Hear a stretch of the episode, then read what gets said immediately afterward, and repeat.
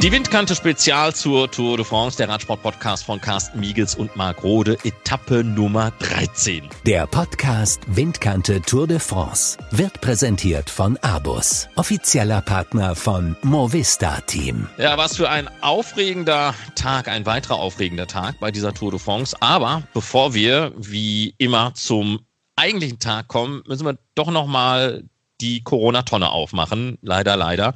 In Frankreich fast wieder 10.000 Corona-Neuinfektionen binnen 24 Stunden. Da wird einem Carsten Angst und Bange. Kriegen wir diese Tour unter den Umständen durch?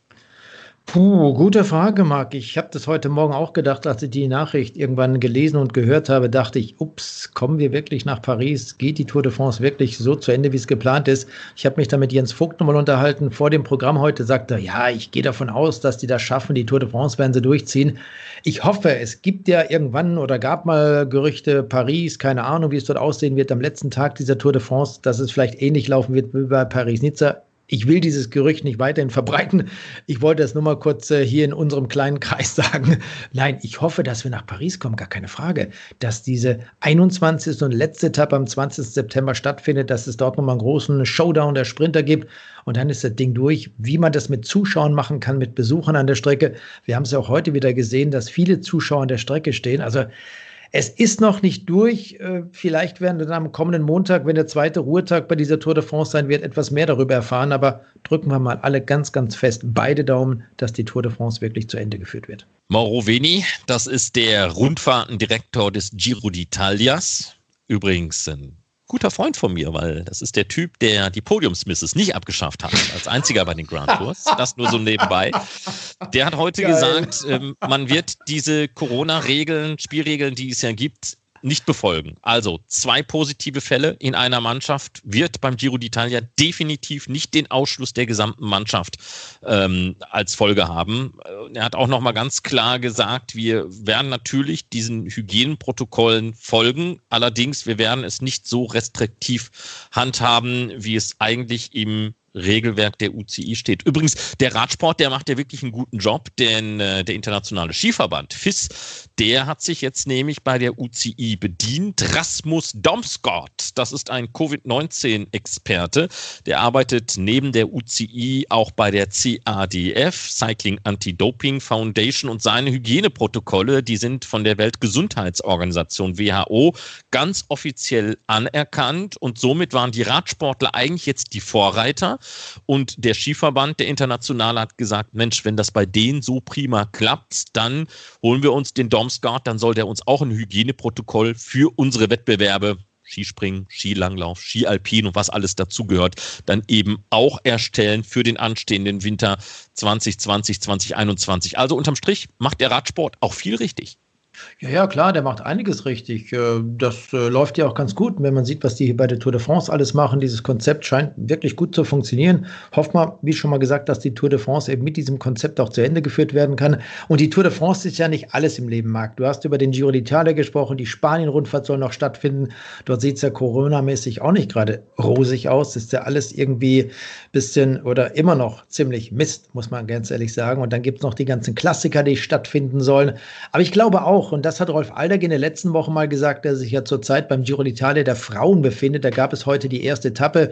Das Team äh, Trexel Gaffredo der Frauen hat dieses Mannschaftszeitfahren heute übrigens gewonnen, dass man dort in Italien vielleicht ein bisschen anders verfährt. Und da sieht man schon die Parallele Giro d'Italia Frauen und das, was eben die Männer dann ab dem 3. Oktober machen werden während der Italien-Rundfahrt. Das ist wahrscheinlich so, dass das gleiche Level, die gleiche Schiene, das gleiche Vorgehen, wie es eben dort passiert. Und wenn es funktioniert, um Gottes Willen, wollen wir uns doch nicht beklagen, dann haben wir auch wieder ein paar Tage was zu tun. Arbeit. Kommen wir mal zum Sportlichen bei dieser Tour de France. Etappe Nummer 13, hm. Châtel-Guyon nach Puy-Marie-Cantal, 191 Kilometer. Und bevor wir den Carsten und die Herren jetzt mal bei Kilometer Null losfahren lassen, wollen wir mal ganz kurz reinhören, was zum einen Maximilian Schachmann, zum anderen Emanuel Buchmann vor dem Start dieser Etappe gesagt haben. Maximilian Schachmann zunächst in Englisch. Yeah, I think uh, during the first week uh, our our goals has changed and Uh, yesterday was one of the first tries, I guess, and um, yeah, I was pretty happy because I I felt better. One of the days I felt better. I still suffered from my injury before, but it was an improvement, and yeah, I will for sure try to try another time. Ja, während der ersten Woche hätten sich die Ziele der Mannschaft total verändert und gestern war der erste Ansatz dazu. Er war sehr zufrieden, denn er fühlte sich nach den Verletzungen doch schon wesentlich besser, aber man werde auf jeden Fall ein weiteres Mal versuchen, etwas zu bewegen. Und hier das, was Emanuel Buchmann gesagt hat. Ja, es geht so. Es ging schon mal deutlich besser. So richtig fit bin ich immer noch nicht. Und ja, es macht so wenig Spaß mitzufahren, muss ich ehrlich sagen. Es sind schon einige motiviert, dass ich, dass ich noch, dass es noch wird. Aber nee, es ist jetzt nicht, dass ich komplett demoralisiert bin und aussteigen will. Aber ist natürlich nicht schön, wenn man da mit einem, ja, das ganze Jahr darauf hinarbeitet und dann so fährt, wie ich jetzt fahre. So, und als hätten die beiden schon irgendwie ein gutes Händchen gehabt an der ganzen Geschichte, lief es ja auch entsprechend heute für Bora Hansgrohe, nicht wahr? Ja, es lief für Borans Grohe im Endeffekt super gut, muss man ganz ehrlich sagen, auch wenn es nicht gereicht hat, um die Etappe zu gewinnen. Aber hey, muss erst mal Zweiter und Dritter bei einer Etappe werden, dass diese Taktik, die man dort heute gefahren ist, auch funktioniert. Wir haben heute während der Übertragung nochmal über gestern gesprochen. Diese zwölfte Etappe, die von Mark Hirschi gewonnen wurde, da hat man zwar auch eine Taktik an den Tag gelegt, hat aber nicht am Ende wirklich hundertprozentig funktioniert. Okay, Maximilian Schachmann ist Etappensechster geworden, aber mit diesem Aufwand, den man ja dort während dieser Etappe betrieben hat, war das Ergebnis dann eben doch nicht so, wie man das haben wollte. Und heute, wo fangen wir an? Du hast ja schon gesagt, 191 Kilometer. Ich bin ja, was das betrifft, auch so ein bisschen der Zahlenfetischist. 4000 500 Höhenmeter waren das hochgerechnet heute. Und um 11.50 Uhr ging es dann los, bereits nach 36 Kilometern die erste Bergwertung. Und das war das Geile heute, das Interessante. Das hat richtig Spaß gemacht, muss ich ganz ehrlich sagen. Auf die Plätze fertig los nach der Neutralisation, paar Kilometer flach und dann zack rein und es war nicht irgendwie so eine kleine Welle. Das ging schon ordentlich nach oben und vor allem auch ordentlich in die Beine. Und dann hat sich eben diese Gruppe mit Alaphilippe, seinem Teamkollegen Remy Cavagna, Marc Soler, dann Daniel Martin und Simon Geschke abgesetzt. Und genau Simoni, Simon Geschke, er hat dann die erste Bergwertung heute gewonnen. Zehn Punkte gab es dort oben. Nun muss man auch sagen, dass zu diesem Zeitpunkt das Thema Bergwertung eigentlich gar nicht so präsent war, weil der Führende in der Bergwertung, Benoit Cosnefroy, einen so großen Vorsprung auf diese Fahrer hatte, die ich gerade angesprochen hatte, die, die, der konnte das Trikot heute gar nicht verlieren. Das Einzige, was ihm einen Strich durch die Rechnung hätte machen können, er stürzt, muss aussteigen zum Beispiel, dann wäre das Thema durch gewesen. Aber dann ging es ständig hin und her und es hat heute wirklich relativ lange gedauert, bis dann neun Fahrer von hinten gekommen sind. Unter anderem war dort mit dabei Lennart Kemner. Das war also der erste Deutsche, neben Simon Geschke, der bereits vorne war, der zweite Deutsche. Und dann setzten am Ende nochmal zwei Fahrer nach. Das war Romo Sicard und Maximilian Schachmann. Und diese Fahrer, also diese fünf, diese neun und diese zwei, am Ende dann noch Valentin Madouard, der kam alleine von hinten, sorgten dafür, dass wir eine 17 Fahrer starke Spitzengruppe hatten, eben mit drei Deutschen, mit Alaphilippe zum Beispiel, der dort dabei war, ihn hatte ich ja schon erwähnt, Pavel Sivakov aus Russland, Hugh Carthy, Daniel Felipe Martinez, Nelson Powell aus dem Team äh, Education First mit Warren Bagui zum Beispiel, David de la Cruz, Pierre Roland war dort mit dabei. Also wirklich eine super gut besetzte Spitzengruppe und die schafften es dann auch den Vorsprung bis auf maximal aufgerundet elf Minuten auszubauen. Damit waren wir wieder im zweistelligen Bereich, hat es ja bei dieser Tour de France noch gar nicht so häufig gegeben. Naja, und dann ging es eben zur nächsten Bergwertung, die wurde von Pierre Roland gewonnen. Dann kam die nächste Bergwertung, die dritte, zweite Kategorie. Valentin Madouas hatte sich dort die Punkte gesichert. Und im Sprint nach 111 Kilometern war Alaphilippe vorne vor Simon Geschke. Dann runter, zack, zur nächsten Bergwertung. Pierre Roland wieder vorne. Dann gab es die fünfte und damit auch die drittletzte Bergwertung. Ja, es war die drittletzte. Ich habe gerade noch mal überlegt, in dem Zielbereich gab es heute noch mal eine Bergwertung der ersten Kategorie. Und da war Paulus bereits vorne, gefolgt von Maximilian Schachmann. Das heißt, Nielsen Paulus, der in der ersten Woche der Tour de France 24 Jahre alt geworden ist, war der am Mont Aigual zum Beispiel auch schon mal Etappenvierter. Der hatte heute die Initiative ergriffen, hatte hinten zwei Teamkollegen an seiner Seite, eben zum einen mit Hugh Carthy und auf der anderen Seite mit dem späteren Etappensieger Daniel Felipe Martinez. Die setzen sich ab. Für Maximilian Schachmann war das soweit alles gut, lief prima. Für Lennart Kemner sowieso, der musste sich dann hinten in dieser Verfolgergruppe erstmal ausruhen. Und dann hat Maximilian Schachmann aber ordentlich Gas gegeben und hat eben diesen jungen Rennfahrer aus Kalifornien, diesen Nielsen Paulus, einfach stehen lassen, ist alleine weitergefahren. Ja, und es war ein Zeitfahren und er wurde erst 1400 Meter ungefähr vor dem Ziel gestellt. Am Ende wurde er abgehängt, das heißt äh, von diesen beiden, die ihn aufgefahren hatten, von Lennart Kemner und eben dem Kolumbianer Daniel Felipe Martinez. Aber er hat einen super klasse Job gemacht, hat alles daran gegeben. Und wie sagte Maximilian Schachmann nach diesem Rennen noch, dieses Rennen war einfach um diese, ich glaube, 1300 Meter zu lang für ihn, vielleicht auch ein bisschen zu schwer, zu steil dort oben zum Ziel hinauf. Er hat die Etappe gewonnen. Daniel Felipe Martinez für ihn persönlich ein großartiger Sieg. 24 Jahre alt, hat ja vor einigen Wochen erst die Dauphiné-Rundfahrt gewonnen und jetzt dieser Tour de France-Etappensieg noch obendrauf. Das war wirklich schon grandios und grandios eben auch am Ende der zweite Platz von Lennart Kemner, der dritte Platz von Maximilian Schachmann. Und äh, Marc, weiß nicht, ob du alles verfolgen konntest, aber so wie Lennart Kemner auf diesen letzten Metern gekämpft hat, 150 Meter vor dem Ziel, der letzte Antritt von Kemner, 50 Meter vor dem Ziel eingeholt von Felipe Martinez und dann übersprintet. Der war einfach völlig platt und er sagte ja auch, ich bin nicht der Sprinter, auch wenn wir hier auf 1500, fast 1600 Metern Höhe waren und das nicht vergleichbar ist mit einem Sprint auf der flachen. Aber das war schon genial, wie die beiden gekämpft haben und man muss sagen, Daniel Felipe Martinez ist heute nach diesen 191 Kilometern der verdiente Sieger. Absolut. Und ich äh, hatte noch so im Finale gedacht, Mensch, zweimal Bora Hans Grohe gegen einmal Education First. Und ich habe ja nun äh, am Vortag hier in der Windkante gesagt, naja, dem Team Bora Hans Grohe, dem gehen so langsam die Ziele aus mit Peter Sagan und dem grünen Trikot. Wird es wahnsinnig schwer mit Emanuel Buchmann. Gesamtwertung auf dem Podest, das können wir auch abhaken. Und dann habe ich gedacht, naja, Etappensiege, aber Mensch, die Konkurrenz, die hat sich ja in den letzten letzten Tagen oder generell seit dem Start der Tour de France ja auch bärenstark gezeigt. Das wird auch wahnsinnig schwer. Und dann hat man sich eigentlich reingebissen, auch heute wieder sehr, sehr stark gefahren auch wenn du sagst, Martinez hat es verdient, aber ich finde, es ist ja mal schade, dass all die Arbeit, die man beim Team Bora Hans Grohe investiert hat und vor allem ähm, diese, diese tolle Taktik, die man an den Tag gelegt hat, die ja sehr offensiv ausgerichtet war, dass die nicht noch belohnt worden ist mit dem Tagessieg, finde ich ein bisschen schade. Ja, ich gebe dir recht, aber Marc, das ist kein Wunschkonzert, das ist ein Radrennen, weißt du, da geht es richtig zur Sache. Und wenn die Kraft am Ende nicht mehr da ist, um vorbeizufahren, dann wirst du leider Zweiter. Das ist so. Ich, ich finde das nicht richtig. Nein, du findest. Das sollte Wunschkonzert sein. Aber lass mich noch ein, zwei Worte zu ein paar anderen Rennfahrern sagen, die während der Etappe heute geglänzt haben. Das war vor allem auch Simon Geschke. Der ist nämlich heute Siebter geworden. Auch ein Spitzenergebnis. Rückstand 2 Minuten und 35 auf Martinez und eben ein paar Sekunden auf äh, Lennart Kemner mehr. Dann hatten wir unten, es waren ja noch elf Fahrer, die aus dieser 17er Spitzengruppe vorne geblieben sind.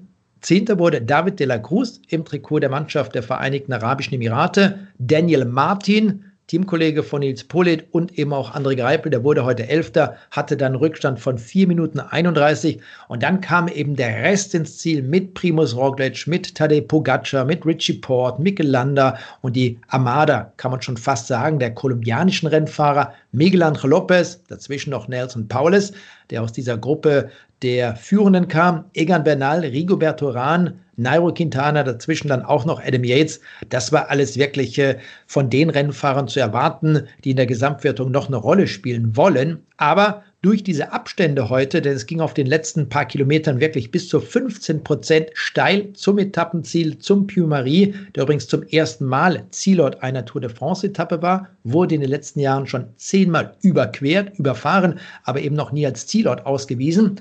Ja, da kam dann noch Dumoulin ins Ziel mit Carapaz zum Beispiel und die tragischen Figuren waren heute unter anderem die Gestürzten, das war Nairo Quintana, dann immer Romain Bardet und Bauke Mollema, wobei Bauke Mollema heute diese Tour de France leider nach diesem Sturz verlassen musste. Romain Bardet, Unter anderem aufgrund dieser Verletzung ist heute 27. geworden, 8 Minuten 35 Sekunden Rückstand. Sein Landsmann Guillaume Martin, der vor dem Start dieser Tour de France-Etappe Nummer 13 noch Dritter in der Gesamtwertung war, Bardet übrigens Vierter in der Gesamtwertung, auch er hat viel Zeit verloren, 8 Minuten 51 für Guillaume Martin und damit ist leider eben auch für die Franzosen erst einmal das Thema Gesamtsieg, Podium bei dieser Tour de France völlig durch, denn die sind dadurch in der Gesamtwertung auf Platz 11 und 12 abgerutscht mit drei Minuten Bardet und drei Minuten und 14 Guillaume Martin an Rückstand. Du hattest mich ja noch gefragt, als es um die Podeste ging. Wer glaubst du, wird denn da eine Rolle spielen? Ich gesagt habe, naja,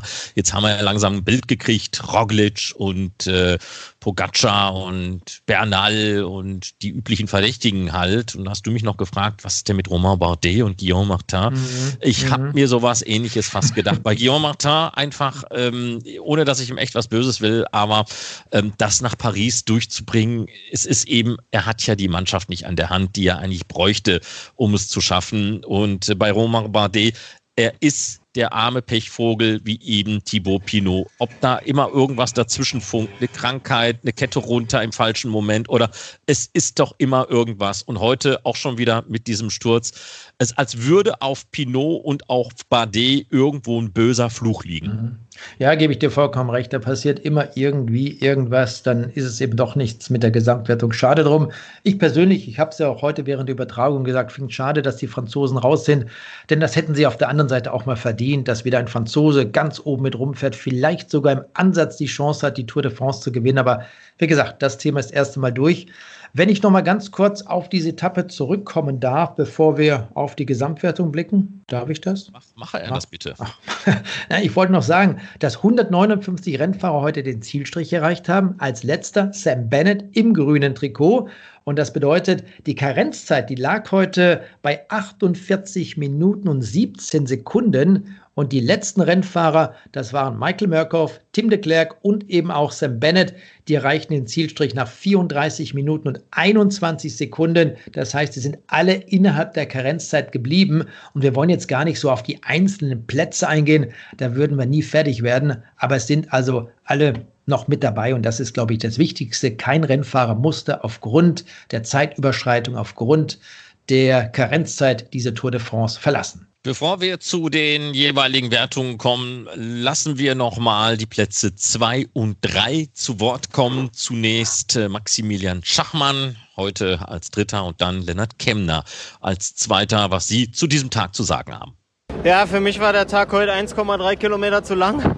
Aber am Ende denke ich, äh, haben wir mit unseren gegebenen Möglichkeiten das Beste rausgeholt. Ich denke, wir sind sehr präsent und stark gefahren. Ähm, ich wusste, dass ich jetzt nicht äh, bei der Gruppe, also ich kam in die Gruppe rein, habe gesehen, da sind Fahrer wie Martinez, wie ähm, Alain Philippe, also extrem spritzige Leute. Da wusste ich, ich brauche nicht auf den letzten Anstieg warten und habe mich am vorletzten auf den Weg gemacht und dachte, ich mache das in Zeitfahrmanier möglichst mit einer Minute in den letzten reinzufahren, aber schon am vorletzten Berg bin ich einen guten Rhythmus gefahren, aber Martinez sau stark. Fährt da schon ein bisschen zu viel Zeit zu und holt mich am Ende ein. Ähm, er ist stark gefahren.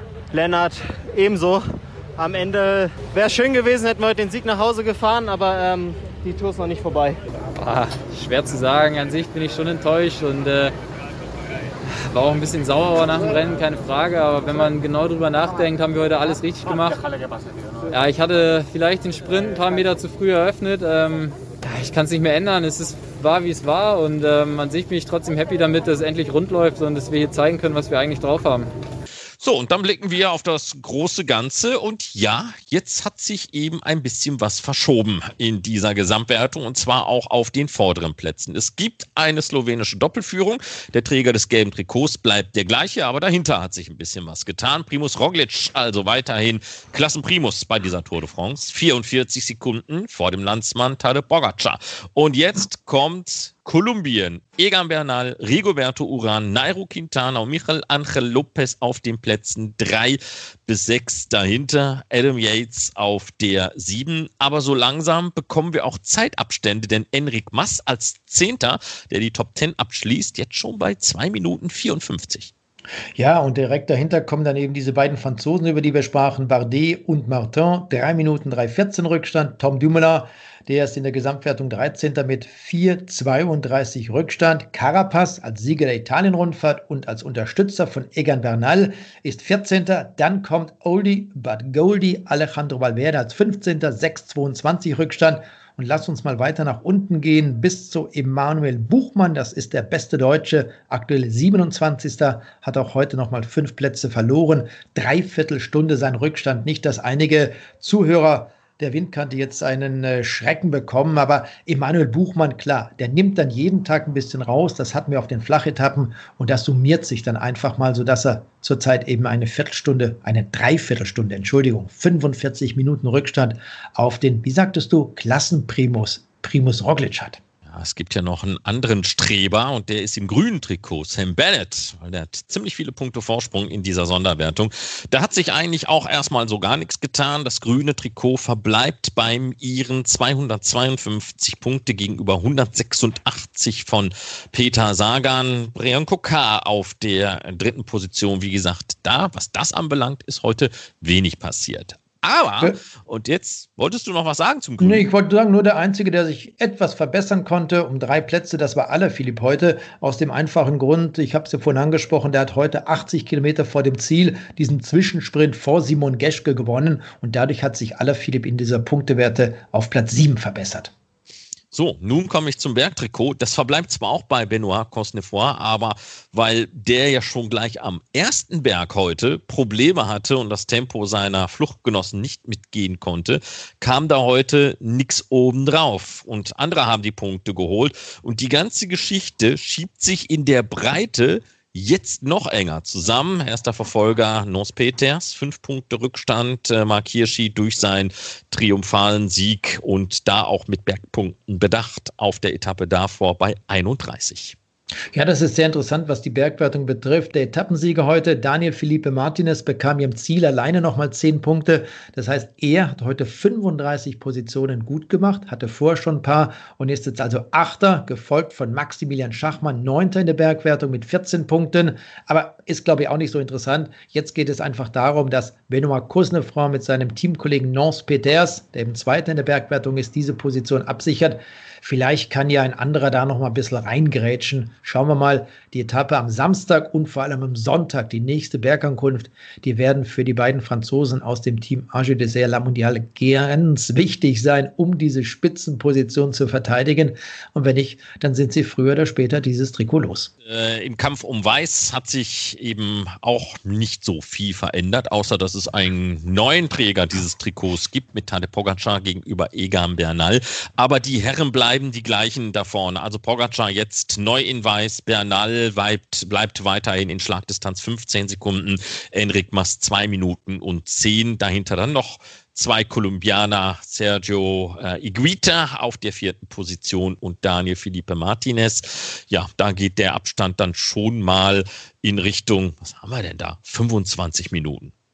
Ja, das ist eine Menge Holz, ne, was da an Abstand zu sehen ist. Lennart Kemner hat sich heute ein bisschen verbessern können, ist Achter eben auch schon 70 Minuten zurück auf Tadej Pogacar. So, müssen wir nochmal auf die Mannschaftswertung blicken. Ähm, Education First, heute ja auch extrem offensiv gefahren ist wieder zurück an der Spitze. Drei Minuten vor dem Team Movistar, Jumbo Fisma jetzt auf der drei, aber da dann eben der Abstand schon gehörig. 23 Minuten haben die Niederländer da Rückstand. Also Education First hat hier heute wieder zurückgeschlagen. Ja, das haben sie klasse gemacht. Das wird wahrscheinlich am Ende darauf hinauslaufen, dass es einen Zweikampf zwischen Education First und der spanischen Movistar-Mannschaft geben wird. Jumbo Fisma A, glaube ich nicht, dass sie ein großes Interesse an dieser Mannschaftswertung haben. Die wollen in erster Linie den Tour de France-Sieger am 20. September oder gegebenenfalls auch früher stellen.